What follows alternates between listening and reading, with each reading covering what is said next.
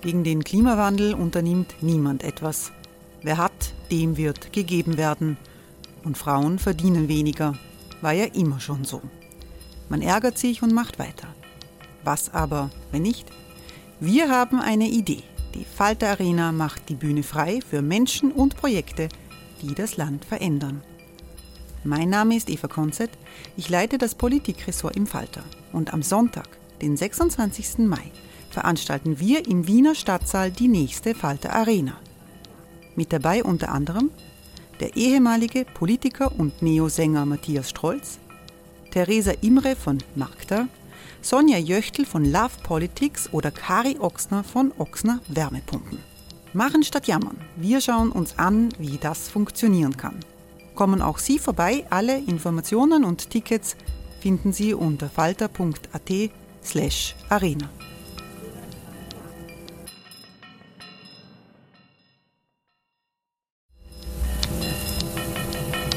Falter-Podcasts werden durch Werbung unterstützt. Das hilft bei der Finanzierung unseres journalistischen Angebots. Hey, it's Ryan Reynolds and I'm here with Keith, co-star of my upcoming film If, only in theaters May 17th. Do you want to tell people the big news? All right, I'll do it. Sign up now and you'll get unlimited for $15 a month in six months of Paramount Plus Essential Plan on us. Mintmobile.com slash switch. Upfront payment of $45 equivalent to $15 per month. Unlimited over 40 gigabytes per month. Face lower speeds. Videos at 480p. Active Mint customers by 531.24 get six months of Paramount Plus Essential Plan. Auto renews after six months. Offer ends May 31st, 2024. Separate Paramount Plus registration required. Terms and conditions apply if rated PG.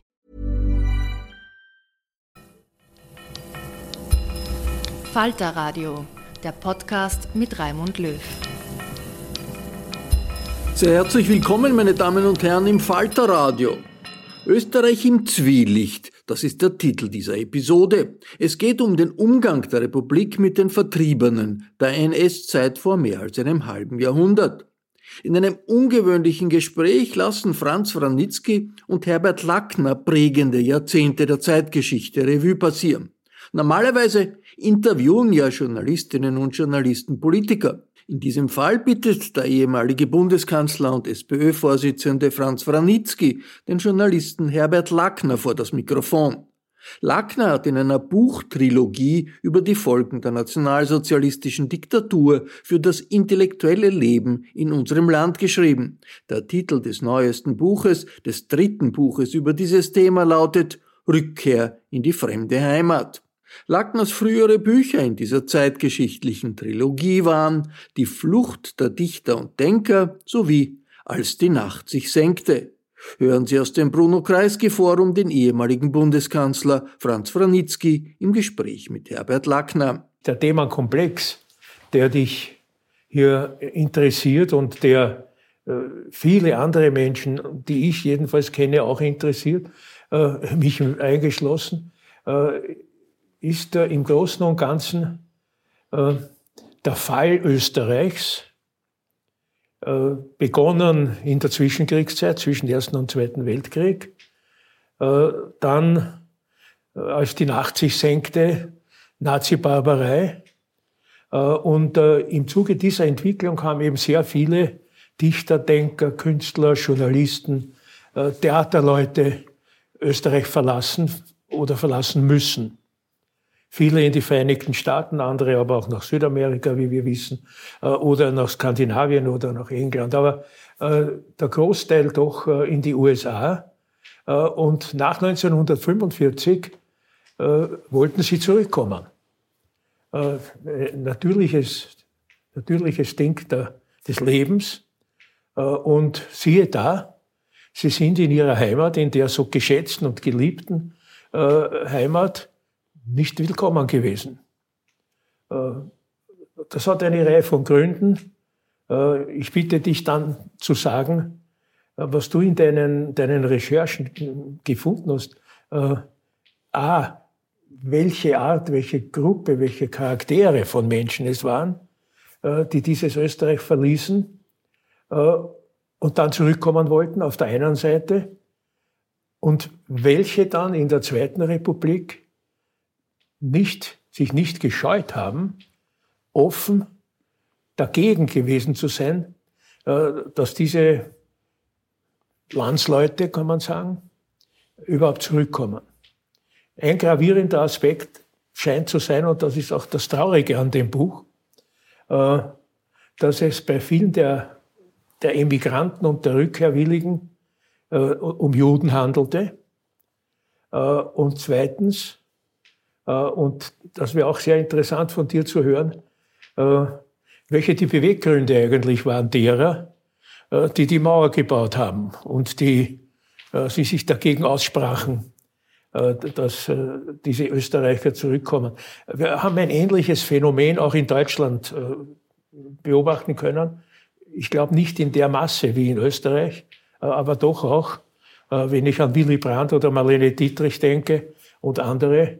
Aber das ist schon eine sehr lange Einleitung. Du bist schon am Wort. Dankeschön. Ich habe begonnen mit dieser Trilogie im Jahr 2016. Damals war noch, stand Europa noch im Zeichen dieser Flüchtlingswelle aus dem Nahen und Mittleren Osten und aus Afrika.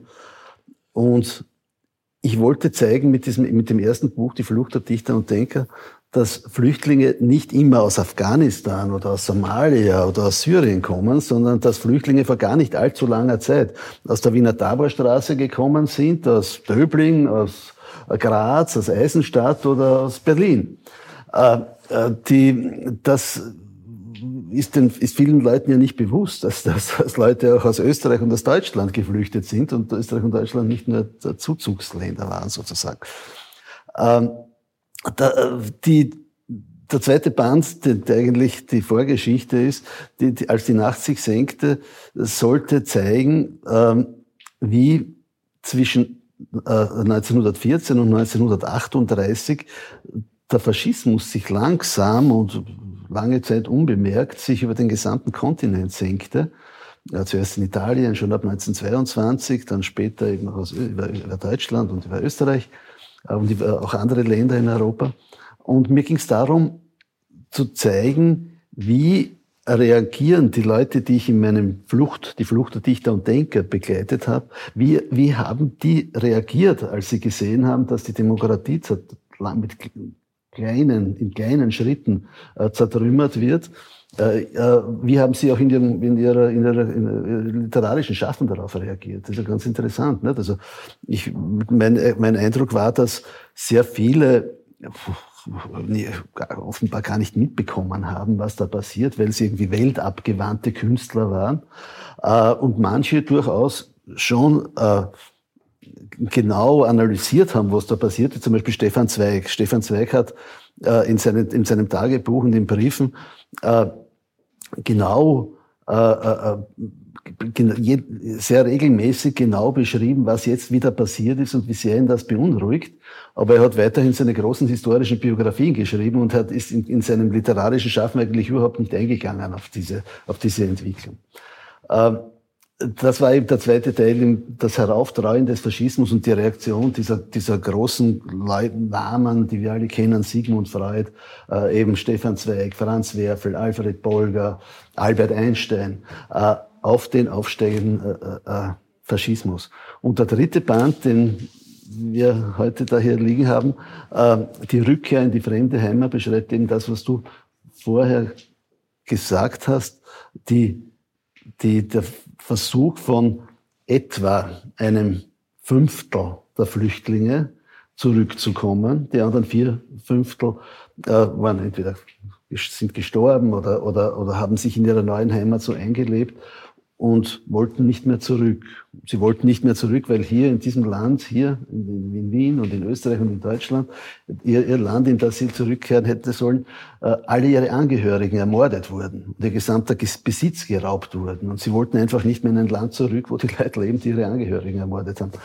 Äh, äh, das darum ist ja nur ein, ein relativ kleiner Teil zurückgekommen. Und auch dieser kleine Teil so ist so, wie du vorher beschrieben hast, äh, nicht mit offenen Armen aufgenommen worden, sondern äh, sehr, sehr, äh, eher fein, sehr oft feindselig empfangen wurde. Es ist sehr bemerkenswert, wie doch diese Menschen, die ganz offensichtlich nicht willkommen waren oder, oder nur mit Vorbehalten, wie sie sich doch durchgekämpft haben. Es sind es, einige gab es, die haben die österreichischen Verhältnisse vorgefunden nach dem Krieg und haben gesagt, das, das habe ich mir nicht erwartet und sind nach Amerika zurückgegangen. Alfred Bolger als Beispiel. Äh, aber die meisten haben sich ja doch durchgekämpft äh, und, und die Widrigkeiten überwunden oder abgewartet. Äh, das ist in der ganzen Bandbreite etwa von, von Bruno Kreisky in der Politik bis zu, bis zu Theaterleuten. Aber wäre nicht Österreich, wenn nicht auch die umgekehrte Erscheinung gegeben hätte, nämlich dass keine Flüchtlinge, sondern Dagebliebene und wirklich belastete, NS-belastete, in relativ kurzer Zeit wieder zu Ehren und Würden kamen. Karajan ist ein Beispiel.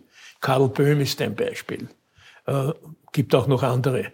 Also diese, diese Ambiguität in der österreichischen Innenpolitik, es war ja hauptsächlich, waren es ja politische Angelegenheiten, äh, ist auch eine bemerkenswerte Sache.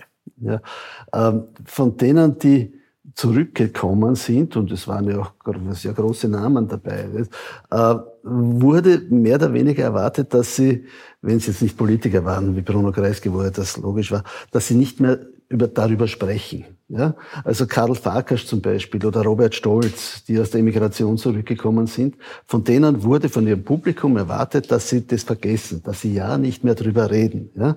Äh, äh, äh Karl Farkas hat, ich glaube, die meisten Leute haben bis zu seinem Tod nicht gewusst, dass er ein Flüchtling war, dass er wirklich äh, fast ums Leben gekommen wäre bei seiner Flucht äh, vor den Nazis, äh, durch Frankreich und Spanien nach Portugal und dann in die USA.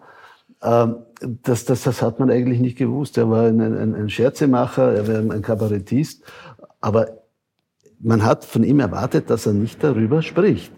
Das Gleiche war mit Hermann Leopoldi, auch zu seiner Zeit ein ganz berühmter Künstler und Sänger und Wienerliedersänger. Kaum jemand hat gewusst, dass der in der Emigration war und, und, und, und äh, sollte nicht darüber gesprochen werden. Oder Robert Stolz, ziemlich der bekannteste Schlagerkomponist der Zwischenkriegszeit der hätte gar nicht flüchten müssen, war kein Jude. Aber er ist geflohen, weil er nicht in einem Land leben wollte, das von Nazis äh, regiert wurde. Der ist zurückgekommen mit seiner damals neuen Frau Einzi, das war eine polnische Jüdin, deren gesamte Familie in Polen umgebracht wurde. Das hat, glaube ich, bis zu ihrem Tod niemand gewusst. Ja? Äh, mir das äh, ihre Tochter erzählt. Äh, aber darüber durfte nicht und sollte nicht gesprochen werden. Es sollte sehr lange nicht darüber gesprochen werden, über die Rolle Österreichs, bis du hast ja dann im, mehr oder weniger den Bann gebrochen als Bundeskanzler mit einer bekannten Rede und immer wieder zitierten Rede. Aber das war, das musste alles unter der Decke bleiben. Aufgebrochen ist das dann in den 80er Jahren in der ganzen Diskussion um, um, um Kurt Waldheim und auch ein bisschen in der Diskussion über Jörg Haider, äh, der ja geistig angeknüpft hat an diese Zeit. Äh, das, da, da ist dann darüber gesprochen worden. Aber lange musste das unter der Decke bleiben, weil die Leute das nicht hören wollten. Das ist das, was man verdrängen halt meint. Es gab ja den berühmt-berüchtigten Satz des Oskar Helmer, Innenminister, der im Ministerrat gesagt hat, zu Fragen der jüdischen Restitutionen etc., äh, er ist dafür, die Sache in die Länge zu ziehen. Äh, und es ist dieser Satz an sich ja schon eine äh, wahrhaft bemerkenswerte Entgleisung eines österreichischen Ministers, aber noch oder mindestens so bemerkenswert ist, dass er von niemandem zur Rede gestellt wurde. Äh, dass zumindest die, die Parteiführung der SPÖ nicht gesagt hat, pass auf, Genosse Helmer, so geht es nicht, so, hat, so, so redet man. Er hat den Satz im Ministerrat gesagt, da sind Ministerrat ist die, gesamte, ja. die gesamte Parteispitze sozusagen ja, ja, gesessen. Ja. Ne? Und das ist aber über, über längere Zeit so gegangen. Also, du schreibst ja in deinem Buch auch, äh, über die Situation in Deutschland. Äh, und dort hat sich etwas äh, artikuliert, was ja auch bei uns, ich erinnere mich ganz gut, äh, bei uns da und dort der Fall war. Nämlich, der Franz Josef Strauß hat das einmal gesagt, über die drinnen geblieben sind und die, die draußen waren. Und da, da geht so mit also die Unterstellung, ihr, ihr draußen, die ihr nicht in Deutschland wart, in, in Norwegen oder in Schweden oder wo immer, habt es gut gehabt und wir drinnen haben die bösen Nazis über uns ergehen lassen müssen. Äh, und, und auch Adenauer war da nicht, äh, nicht, so ganz, äh, nicht so ganz klar in seiner Position. Also da kommt man eigentlich zu einer anderen, zu einer anderen Fragestellung, nämlich wenn du sagst, man hat nicht darüber reden sollen. Die Österreicher im Allgemeinen und die Wiener im Besonderen, das habe ich erlebt, die wurden ja während des Zweiten Weltkrieges mehr oder weniger gezwungen, über bestimmte Dinge nicht zu reden. Äh, aber aus Selbstschutz, weil sonst wären sie verhaftet, angezeigt oder was immer worden. Und das Abhören etwa des äh, des britischen, des BBC, des britischen Radiosenders, das ja bei Strafe, bei strenger Strafe verboten war. Äh, darüber hat man auch nicht reden dürfen, zum, im eigenen Interesse. Äh, und das hat interessanterweise gehalten. Da gab es wenig Vernaderung. Meinst, das Volk war trainiert? In, das war trainiert. Und nach dem Krieg gibt es schon wieder was, worüber man nicht reden darf. und das, das passt irgendwie da hinein. Und ist auch eine Frage, wie du das beurteilst. Äh, waren die Österreicher äh, mit dem Wiederaufbau so in Anspruch genommen, äh, aber auch mit der langen Wartezeit auf die Kriegsgefangenen. Mhm. Nicht, die, wo, wo die Frauen immer auf die Bahnhöfe gegangen sind, um, um bei den mhm. Transporten, bei den Rücktransporten der Kriegsgefangenen aus russischer Gefangenschaft zu schauen, ob ihr Bruder, ihr Mann, ihr Vater da vielleicht dabei ist. Ja. Das, du hast was, glaube ich, das ganz Wichtige und Entscheidende gesagt über diese Zeit. Es gab eine Innensicht und es gab eine Außensicht. Äh, die draußen waren, also die geflüchtet waren, die in ihren Fluchtländern waren und, und sehr oft in bitterer Armut dort gelebt haben, weil sie die Sprache nicht gesprochen haben und weil sie heute halt nicht Fuß fassen konnten, äh, die das Letzte, was die gesehen haben von ihrer Heimat, von Wien oder von anderen österreichischen Städten, war aufmarschierende Nazis, die nichts anderes im Sinn hatten, als sie zu verprügeln, äh, die ihnen ihre Wohnungen weggenommen haben, die sie Straßen äh, auf den Knien Straßen waschen ließen äh, und die Angehörige in Konzentrationslager verschleppt haben, von denen sich dann die, jede Spur verliert. Das ist das Letzte, was die gesehen von ihrer, haben von ihrer Heimat. Die, die drinnen waren, die haben gesehen Kampfhandlungen wie hier in Wien. In Wien wurde im Zweiten Weltkrieg gekämpft. Die haben gesehen den Bombenkrieg. Äh, die haben gesehen natürlich in der Nachkriegszeit diese Nahrungsmittelknappheit. Und die haben gesagt, ja, ihr da draußen, ihr habt es schön gehabt. Äh, wir haben ja auch Leute hier verloren. Unsere Söhne, unsere Väter waren, in, waren im Krieg und sind dort umgekommen. Äh, es ist nicht nur so, ist so, dass nur ihr Verluste habt. Wir haben das auch gehabt und uns ist es ganz, ganz schlecht gegangen. Ihr habt wahrscheinlich besser gelebt wie wir. Äh, so, so, so, so, da prallten zwei Sichten aufeinander, die wahnsinnig schwer vereinbar sind. Aber weil du Deutschland erwähnt hast und die, die, die Sozialdemokratische Partei, das war in Deutschland ein bisschen anders. Wenn du dir die Namen in Erinnerung rufst, wer in der SPD nach dem Krieg eine Rolle, in den Jahrzehnten nach dem Krieg eine Rolle gespielt hat, dann waren das Rückkehrer. Kurt Schumacher war im Konzentrationslager, Willy Brandt war in der Emigration, Herbert Wehner, äh, Fraktionsobmann war in der Emigration. Das waren also die, die Parteispitze äh, hat sehr viel aus, aus, aus, aus Remigranten bestanden, während das in Österreich bis Bruno Kreisky eigentlich nicht der Fall war. Nicht? Äh, äh, da, sind die, da, da, da ist die Sozialdemokratische Partei von, von Dagebliebenen sozusagen geführt worden und die hatten eben eine völlig andere Sicht. Hat ja damals bemerkenswerterweise auch Unterschiede gemacht, ob die Österreicher, die emigriert waren, nach Schweden emigriert sind oder nach England. Mhm. Und ich kann mich noch selber erinnern, da waren oft so Gespräche, na, du bist der Schwede und du bist der Engländer. Äh, und die Schweden, unter Anführungszeichen, also die österreichischen Immigranten in Schweden, die waren weniger gern gesehen als die englischen. Warum? Äh, weil die, den, den Englischen hat man wenigstens zugebilligt, zugebilligt, dass sie die hitlerischen Bombardements in London und in anderen Städten Großbritanniens mit erleiden mussten. Also die haben auch in Luftschutzkeller gehen müssen und haben auch äh, Verletzte und Todesfälle zu beklagen gehabt, was, was eben in, in Nordeuropa nicht der Fall war. Äh, aber möchte noch einen anderen Gedanken aufwerfen. Äh, wenn man die ganze Sache weltpolitisch betrachtet, äh, dann haben im Untergrund in den Emigrationsländern. Mehr oder weniger hat der Kampf stattgefunden gegen den Faschismus, gegen den Nationalsozialismus, gegen Hitler, gegen die Wehrmacht etc. Aber es hat nicht lang gedauert nach dem Krieg.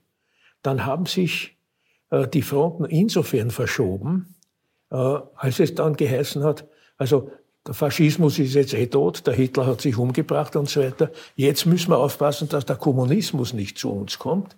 Und da war auch einer, der in deinem Buch mehrfach Erwähnung findet, nämlich Friedrich Thorberg, äh, der sich von Anfang an, äh, man hat doch gesagt, er war ein CIA-Spitzel, ob das wahr ist oder nicht, weiß ich nicht, äh, aber man hat ihm das jedenfalls zugetraut. Und der hat sich vom Anfang an auch gegen die jüdischen Remigranten, also zurückkommen, teilweise zur Wehr gesetzt, mit der Überzeugung, jetzt müssen wir gegen die Kommunisten kämpfen. Und so manche der jüdischen Emigranten äh, wurden ja äh, mit Kommunisten assoziiert, gleichgesetzt etc. Bertolt Brecht etwa äh, war so einer. Äh, und wenn man äh, allein die Geschichte des Bertolt Brecht äh, in, seiner, in seiner Karriere als künstlerischer Leiter bei den Salzburger Festspielen nachvollzieht, dann hat der Komponist Gottfried von Einem sich eingesetzt für den Bert Brecht in Salzburg. Und das ist schon ganz gut, hat ganz gut ausgeschaut. Und dann hat der Salzburger Landeshauptmann, das war der Josef Klaus, ein späterer Bundeskanzler, gebürtiger Kärntner. Also man sieht, wie da die, die Parallelogramme äh, gezogen werden, verhindert, äh, dass Brecht in Salzburg zum Zug kommt. Ja, also zu, zu, zuerst zu Thorberg. Thorberg war ja auch in der Emigration in Los Angeles, wo viele äh, Künstler aus Österreich und Deutschland gewesen sind. Thomas Mann, Heinrich Mann, Franz Werfel, Alma Mahler-Werfel, eben Thorberg und auch Bertolt Brecht. Äh, Thorberg hat schon ab 1943 im Auftrag des FBI Bertolt Brecht bespitzelt dort. Das ist in die Akten des FBI eingegangen und hat dann fünf Jahre später dazu geführt, dass Brecht einvernommen wurde, verhört wurde vor diesem Komitee des Repräsentantenhaus gegen unamerikanische Unter Umtriebe, wie das Komitee geheißen hat, also, äh, als verdächtiger Kommunist. Äh, ich habe das dokumentiert auch bei mir in, in meinem Buch. Brecht wollte dann äh, ist dann zurück äh, nach, nach Europa, weil er in den USA natürlich keine Chance mehr hatte äh, zu arbeiten. Und äh, wurde eingeladen von der damals neuen DDR-Führung, das ist erst 1949 gegründet worden, in die DDR zu kommen, hat dort auch ein Haus zur Verfügung gestellt bekommen, aber es war ihm ein bisschen ungeheuer, weil er gewusst hat, wenn er in der DDR auftreten kann, dann kann er in Deutschland nicht, in Westdeutschland nicht mehr auftreten. Und hat daher um die österreichische Staatsbürgerschaft angesucht. Seine Frau, Helene Weigel, war ja eine Österreicherin. Ähm, und dann ist es eben zu diesen Vorfällen gekommen, die du erzählt hast. Gottfried von einem wollte ihn an Salzburg binden, an die, an die Festspiele. Einem ist im Festspieldirektorium gesessen. Und äh, das ist tatsächlich, hat, hat Brecht auch die Staatsbürgerschaft bekommen, aber sobald dann die Zeitungen, äh, die bürgerlichen Zeitungen Wind bekommen haben und, oder und auch die Arbeiterzeitung, die da auch dagegen agitiert hat, äh, ist dem, ist dem Josef Klaus, das Landeshauptmann von Salzburg, das Herz in die Hose gerutscht. Und er hat sich gegen die Staatsbürgerschaft von Brecht ausgesprochen, obwohl er die eigentlich ja schon hatte äh, und hat Gottfried von einem aus dem, aus dem Festspieldirektorium geschmissen und äh, das war eine sehr, sehr unschöne Auseinandersetzung. Thorberg wiederum, wo man ihn als CIA-Agenten bezeichnen will, ist wahrscheinlich übertrieben, aber er hat jedenfalls mit Geld vom CIA von einer Tarnorganisation des CIA äh, seine Zeitschrift Forum gegründet, die eine der wichtigen politischen und, und Kulturzeitschriften der 50er und 60er Jahre war. Äh, und in dieser Zeitschrift unter anderem, aber auch in seinen äh, Feuilletons für den Kurier und für die Presse, hat er agitiert, wie du gesagt hast, gegen andere Remigranten, die zum Beispiel, äh, wie Karl Barilla, äh, äh, die, die das Theater, das Scala-Theater in der Favoritenstraße gegründet hatten und hat die als Kommunisten und, und, und fünfte Kolonne äh, Stalins und so weiter denunziert und das Theater musste dann tatsächlich auch in den 1955 zusperren. Und die sind wieder in Emigration gegangen. Die äh, Otto Taussig und Karl Barilla und, und diese Leute, die sind dann wieder in Emigration gegangen und sind in die DDR. Andere Möglichkeit hatten sie nicht. Many of us have those stubborn pounds that seem impossible to lose, no matter how good we eat or how hard we work out. My solution is PlushCare. PlushCare is a leading telehealth provider with doctors who are there for you day and night to partner with you in your weight loss journey. They can prescribe FDA-approved weight loss medications like Wagovi and Zepbound for those who qualify. Plus, they accept most insurance plans. To get started, visit plushcare.com slash weight loss. That's plushcare.com slash weight loss. In meiner Gymnasialzeit gab es das Theater der Jugend. Und ein Professor war zuständig, um mit den Schülern zu organisieren, äh, wann sie und wie sie äh, Vorstellungen, Theatervorstellungen in Wien besuchen können. Und dieser Professor, der hat uns einmal empfohlen, in die Scala zu gehen, wo Karl Barilla den Hamlet gespielt hat. Und wir sind dorthin gegangen und das war ein hervorragender Hamlet. Aber äh, die Folge, die Konsequenz dessen war, dass diesem Professor äh, die Funktion entzogen wurde, mit uns über Theater der Jugendvorstellungen zu reden. Und dann kam ein anderer Professor und der hat uns die Skala nicht mehr empfohlen. Nee. Sind wir, haben wir müssen, ins, müssen, müssen nicht, aber sind dann ins Ronacher gegangen, wo das Burgtheater äh, beherbergt war, weil das Burgtheater ja. zerstört war. Na, die haben, die, das war ja das einzige Theater, wo tatsächlich auch Brechtstücke gespielt ja, wurden. Ja, ja. Äh, äh, Dorberg und Weigel, die zwei wichtigsten Kunstkritiker dieser Zeit, haben ja durch ihren, in ihren Kommentaren verhindert, dass sich irgendein anderer Theaterdirektor traut, ein Stück von Brecht zu spielen. Das haben sie nur in der Skala gemacht. Äh, und dieser Brecht-Boykott ist dann, glaube ich, erst 61 oder 62 von Gustav Manker, dem Vater von Paulus Manker, von Gustav Manker, der war Direktor in der, in der, im Volkstheater. Äh, äh, das ist da erst gebrochen worden, 1962. So lange hat das gehalten. Nicht? Also dieser, dieser Brecht-Boykott in Österreich. Du beschreibst auch an einigen Stellen deines Buches, äh, wie die kommunistischen Parteien in unseren Nachbarländern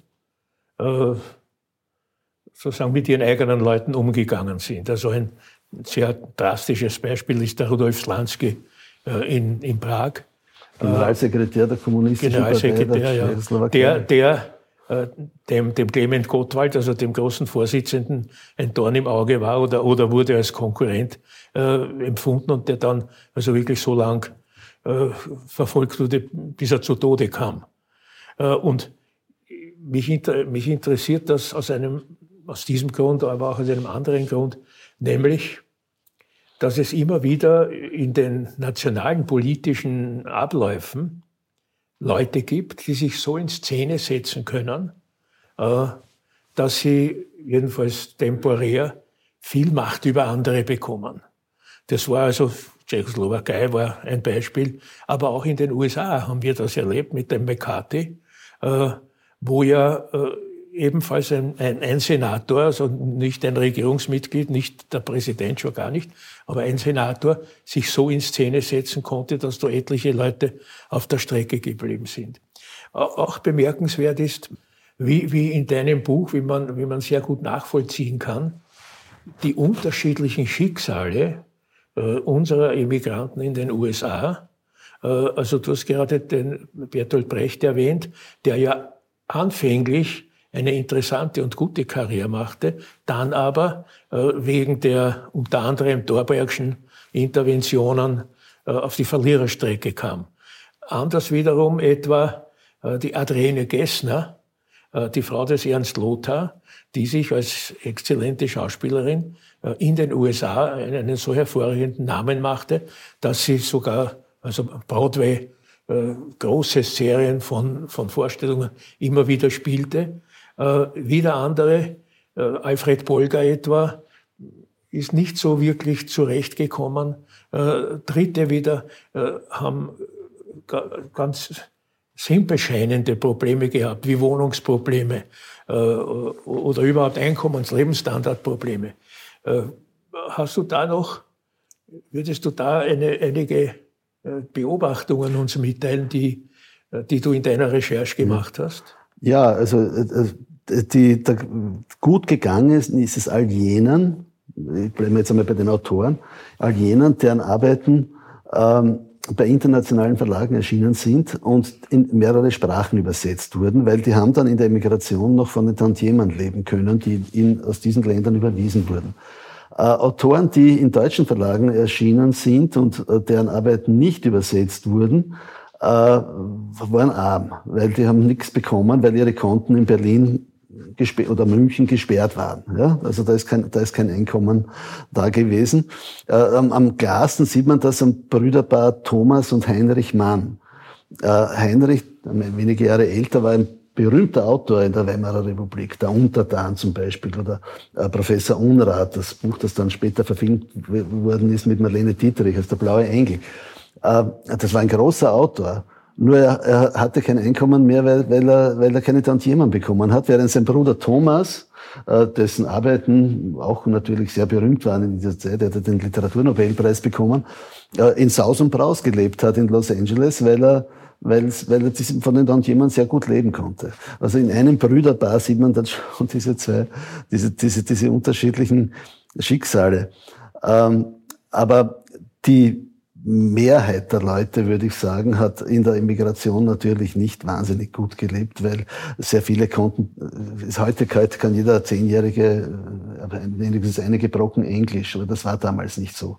Also die, sehr viele waren der englischen Sprache nicht mächtig und jene, die nach Shanghai geflohen sind oder, oder irgendwo nach Südamerika, die hatten es noch schwerer, weil da, da, da war natürlich, es ist ganz die, konnten, die konnten nur, wie zum Beispiel Hugo Wiener und Sisi Grana, eine Bar gründen in, in Venezuela. Was, aber das, das, das hat ganz gut funktioniert. Aber so arbeiten in unserem Sinn Lohnarbeit, äh, das, das war eigentlich fast nicht möglich. Was haben deine Recherchen ergeben äh, über das Zufluchtsland Schweiz? Die Schweiz war nicht wahnsinnig großzügig in, ihren, äh, in, in der, ihrer Flüchtlingsaufnahme, nur muss man das natürlich auch verstehen. Es war das einzige Zufluchtsland, noch sichere Zufluchtsland in, in, ganz, in ganz Zentraleuropa. Frankreich war von ab 1940 von den Nazis besetzt. Äh, äh, in Italien war Mussolini an der Macht, in, in, in Österreich gab es nicht, das war ins Deutsche Reich angeschlossen. Also die Schweiz war da sozusagen eine Insel und, und das, da war natürlich natürlich das Boot auch voll, in der, nach Ansicht vieler äh, Menschen, die dort gelebt haben.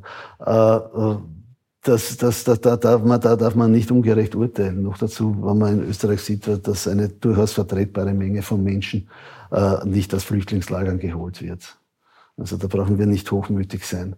Äh, es war keines der Länder wirklich äh, sehr großzügig. Auch die USA hatten ja sehr beengte Flüchtlingskontingente gemessen an der Größe des Landes und den Möglichkeiten, die sich dadurch boten, äh, waren auch die USA kein großzügiges Fluchtland. Du beschäftigst dich auch mit den Ereignissen im Nachkriegsösterreich, im Umgang mit den Nationalsozialisten. Ähm, was ist dein Eindruck davon, dass man bis heute, Jahrzehnte danach, noch hören und lesen kann von irgendwelchen äh,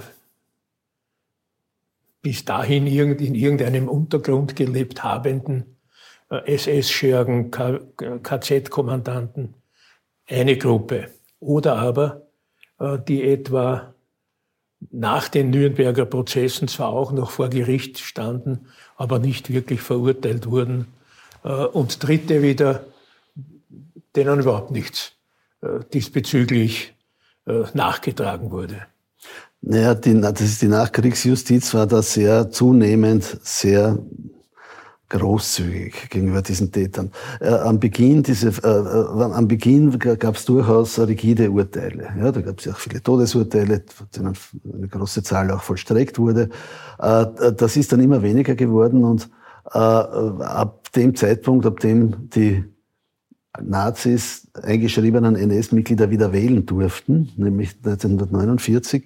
Äh, da war es dann überhaupt vorbei, weil da haben alle Parteien natürlich gebullt um diese Stimmen, die, die, die da plötzlich am Markt waren. Und es gab ja immerhin äh, nahezu 700.000 äh, NS-Mitglieder, die haben Angehörige gehabt. Also das ist schon eine große Anzahl von Menschen, die, die, um die es da gegangen ist.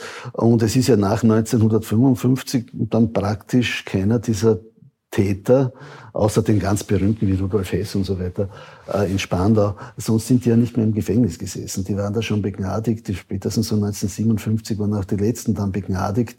Äh, und da ist dann eigentlich niemand mehr gesessen.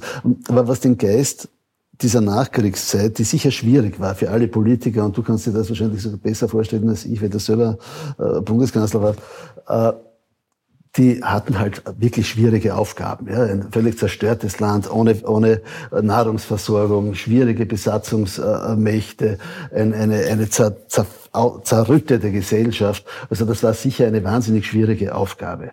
Dennoch, äh, eine Episode, die ich ganz ans Ende des Buchs gestellt habe, ist für mich einfach bezeichnend für diese Zeit. Äh, im, Jahr 1900, Im Jänner 1952 trifft sich der Ministerrat erstmals nach der Weihnachtspause wieder, also 7., 8. Jänner. Und es, es liegt wieder einmal ein Restitutionsansuchen äh, äh, von, von jüdischen Flüchtlingen, äh, Geflohenen auf, auf, dem, auf dem Tisch, das unterstützt wird äh, von der amerikanischen Besatzungsmacht. Und bei dieser Gelegenheit fragt der Bundeskanzler Leopold Fiegel so in die Runde, äh, pff, wissen wir eigentlich, wie viele von unseren österreichischen Juden umgebracht worden sind. Und alle sagen, aha, na, eigentlich nicht. Äh, und der Vizekanzler Scherf, SPÖ-Vorsitzender, sagt, es werden nicht so viele gewesen sein, weil unsere Juden waren ja meistens schon weg, wie die Nazis begonnen haben, damit Juden umbringen. Da waren ja die schon alle, in den, äh, alle geflüchtet. Und der Fiegel sagt, ja, hm, vielleicht sollten wir einmal nachfragen bei der Kultusgemeinde. Äh, und der Oskar Helmer, Innenminister, wird also zuständigerweise gebeten, äh, mit der Kultusgemeinde Kontakt aufzunehmen. Und nächste Woche kommt er wieder in die nächste Ministerratssitzung und sagt, ja, also laut Auskunft der Kultusgemeinde waren es etwas mehr als 60.000 österreichische Juden, die umgebracht worden sind. Und der Ministerrat sagt, so wie aus dem Protokoll äh, hervorgeht, sagt, aha, da schau her, so hätte man, hätte man, hätte man auch nicht geglaubt, ja, und geht eigentlich wieder zur Tagesordnung über. Und wenn man sich das vorstellt, dass das, wir sind jetzt im Jahr 1952, sieben Jahre nach Kriegsende. Sieben Jahre lang hat sich nicht einmal die Politik, die höchste Politik gefragt, wie viele österreichische Juden in den Konzentrationslagern äh, äh ermordet wurden. Ja? Das hat niemand, niemand ist nur auf die Idee gekommen, sich, sich um das zu kümmern. Und 65.000 Leute, das ist schon eine, eine, eine Zahl, das ist schon eine große Stadt in Österreich. Ja? Äh, ähm, äh, und das ist für mich eigentlich bezeichnend, dass es, es stand anderes auf der Tagesordnung. Ja, man musste sich um andere Sachen kümmern, aber das war jedenfalls eine, eine ganz nebensächliche Frage für die damals herrschende Politik. Ja, in die Länge ziehen. In die Länge ziehen. In die Länge ziehen. Also ich habe erlebt äh, während meiner Amtszeit ähm, die, Frage, die berechtigte Frage, äh, warum eigentlich Österreich, also sei es die Bundesregierung, sei es Landesregierungen, sei oder das System, diese vielen Juden, die früher in Österreich gelebt haben, die dann, also in den 1980er Jahren, in Israel lebten, in den USA, in Großbritannien, in, in Argentinien, äh, warum man eigentlich niemals gesagt hat, kommt doch einmal zurück. Äh, und das war deshalb schon etwas äh, problementladen, weil das schon die nächste Generation war. Also die, die zu meiner Zeit äh, in Frage kamen, junge Generation, um sich Österreich wieder anzuschauen, wie es, wie es geworden ist nach dem Krieg, äh, das waren 20 bis 40, 45-Jährige. Mhm. Äh, und da gab es den Leon Zellmann in Wien, äh, der diesen Jewish Welcome Service betrieb. Und der hat sich dann, und ich habe ihn da sehr unterstützt und bin auch etliche, zu etlichen seiner Veranstaltungen gegangen, sehr bemüht und sehr eingesetzt, äh, dass eben dieses, dieses Welcome in Österreich, dass das äh, Tatsache wurde. Kam auch so. Aber äh, Zellmann war ein Auschwitz-Häftling. Äh, und ich habe und, einmal, und am Ende dann in Ebensee. Bitte? Und zum Schluss dann ist er in Ebensee, halbtot. Ja, ja, Ebensee, ja. Aber ich, ich, habe bei einer meiner Polenreisen ihn eingeladen mitzukommen, ja. weil ein Besuch ja. in Auschwitz vorgesehen war. Äh, und Zellmann war sehr nervös. Er war nicht sicher, ob er dort wieder zurückkehren sollte, hat sich aber dann doch entschieden. Warum? weil sein Bruder dort ums Leben gekommen ist und er wollte die Baracke sehen, in der der Bruder äh, dahin vegetiert hat. Und wir sind dort hingekommen und der Zellmann hat gesagt, das ist nicht Auschwitz. Mhm. Auschwitz ist mittlerweile natürlich fünfmal umgebaut worden und, und so eine Art Museum oder was immer. Äh, und das ist für mich ein Anhaltspunkt dafür, äh, um dir zuzustimmen, wie kompliziert, wie, wie, wie komplex die Materie ja über Jahre und Jahrzehnte war. Nicht zuletzt deshalb, weil vieles, was in Österreich diskutiert wurde, entschieden oder nicht entschieden wurde, auf unvollkommener Information aufbaute. Äh, also ich habe zum Beispiel festgestellt, äh, es gab Menschen, äh, die haben einfach, die haben zum Beispiel gesagt, Arbeit macht frei. Und ich habe gesagt, heißt, ist dir klar, dass das beim Eingang in Auschwitz affichiert war, oder nicht affichiert, in, in, in Metallbuchstaben zu lesen war? Nein, habe ich nicht gewusst. Äh, und dann muss eine mühsame Erklärungsarbeit verfolgen. Und daher ist nach meiner Überzeugung, nach einer sicheren Überzeugung, und ist das auch das Buch so wertvoll, wenn ich das Kompliment gleich machen darf, äh, wertvoll, weil es erklärt. Es stellt Dinge dar und es stellt Dinge richtig, die vorher äh, möglicherweise oder sicher falsch gesehen wurden. Politik ist erklärend. Daher ist das natürlich ein hochpolitisches Buch. Äh, und äh, ich würde gern zum Abschluss, abgesehen davon, dass ich dir wünsche, dass möglichst viele Menschen das Buch lesen und auch kaufen natürlich, äh, aber noch zu folgendes Thema dir zur Diskussion stellen. Dieses Buch behandelt nicht, nicht nur die Vergangenheit. Es reicht und ragt in unsere Zeit hinein und wird wahrscheinlich noch in weitere Zeiten hineinragen. Haben wir großen Handlungsbedarf? Naja, jedenfalls, wir haben die Pflicht zur Wachsamkeit. Wenn ich sage wir, meine ich unsere Gesellschaft. Unsere, wir haben die Pflicht zur Wachsamkeit und wir, wir haben beunruhigt zu sein, wenn es Vorgänge gibt in unserer unmittelbaren Nachbarschaft, wie etwa in Ungarn, haben wir die Pflicht, da wachsam zu sein und auch auf alle Möglichkeiten auszuschöpfen auf europäischer Ebene, dass man solche Vorgangsweisen, wie wir sie teilweise in Polen und in Ungarn sehen, dass man die ächtet. Und dass, falls es auch in Österreich Ansätze gibt für solche Politik, dass man die auch ächtet und dass man dagegen auftritt. Und das ist, glaube ich, eine durchaus aktuelle Geschichte.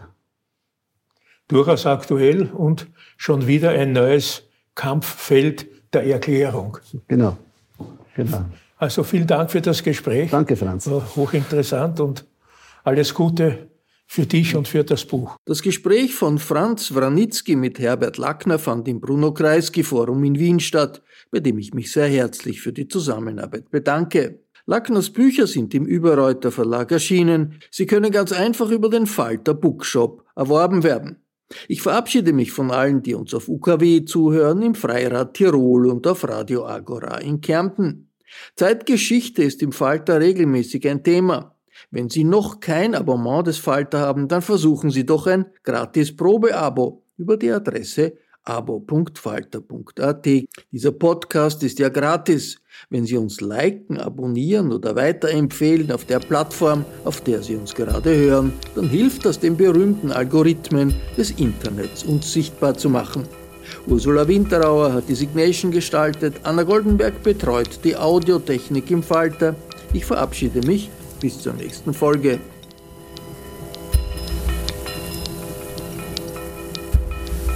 Sie hörten das Falterradio, den Podcast mit Raimund Löw.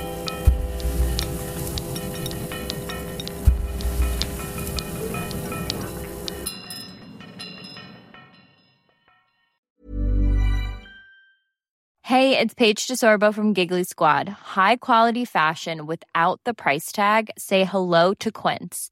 I'm snagging high-end essentials like cozy cashmere sweaters, sleek leather jackets, fine jewelry, and so much more. With Quince being 50 to 80% less than similar brands. And they partner with factories that prioritize safe, ethical, and responsible manufacturing. I love that. Luxury quality within reach. Go to quince.com slash style to get free shipping and 365 day returns on your next order. Quince.com slash style. Imagine the softest sheets you've ever felt. Now imagine them getting even softer over time. That's what you'll feel with Bowl and Branch's organic cotton sheets. In a recent customer survey, 96% replied that Bowl and Branch sheets get softer with every wash. Start getting your best night's sleep in these sheets that get softer and softer for years to come. Try their sheets with a 30-night guarantee. Plus, get 15% off your first order at bowlandbranch.com. Code BUTTERY. Exclusions apply. See site for details.